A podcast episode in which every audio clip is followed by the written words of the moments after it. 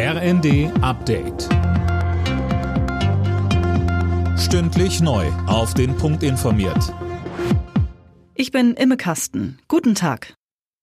Deutschland will eine noch größere Rolle bei der Entwicklung von künstlicher Intelligenz spielen und bekommt dabei Unterstützung von Microsoft. Der US-Konzern investiert hier knapp 3,3 Milliarden Euro in KI.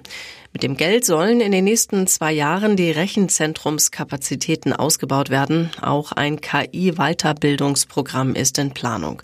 Profitieren soll etwa der bisherige Microsoft-Standort in Frankfurt am Main und weitere sollen außerdem in Nordrhein-Westfalen entstehen. Volles Programm für den ukrainischen Präsidenten Zelensky. Er wird morgen nach Berlin und nach Paris reisen. Dort will er sich mit Bundeskanzler Scholz und Frankreichs Präsidenten Macron treffen. Dabei soll auch ein Abkommen unterzeichnet werden. Es geht um Sicherheitsgarantien für die Zeit nach dem Krieg gegen Russland. Ein solches Abkommen gibt es auch schon mit Großbritannien. Am Wochenende ist Zelensky dann bei der Münchner Sicherheitskonferenz dabei.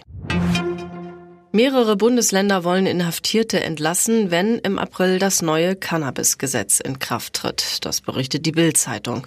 Philipp Rösler mit den Einzelheiten dazu. Hintergrund ist, dass eine Haftstrafe dann in vielen Fällen unzulässig wäre. Und zwar, wenn es um eine Verurteilung wegen Besitzes oder Handels mit Cannabis von maximal 25 Gramm geht. Ist das der Fall, müssten die Gefangenen aus der Haft entlassen werden. Außerdem kommt auf die Staatsanwaltschaften noch mehr Arbeit zu. Sie müssen nämlich auch prüfen, ob tausende schon laufende Verfahren eingestellt werden.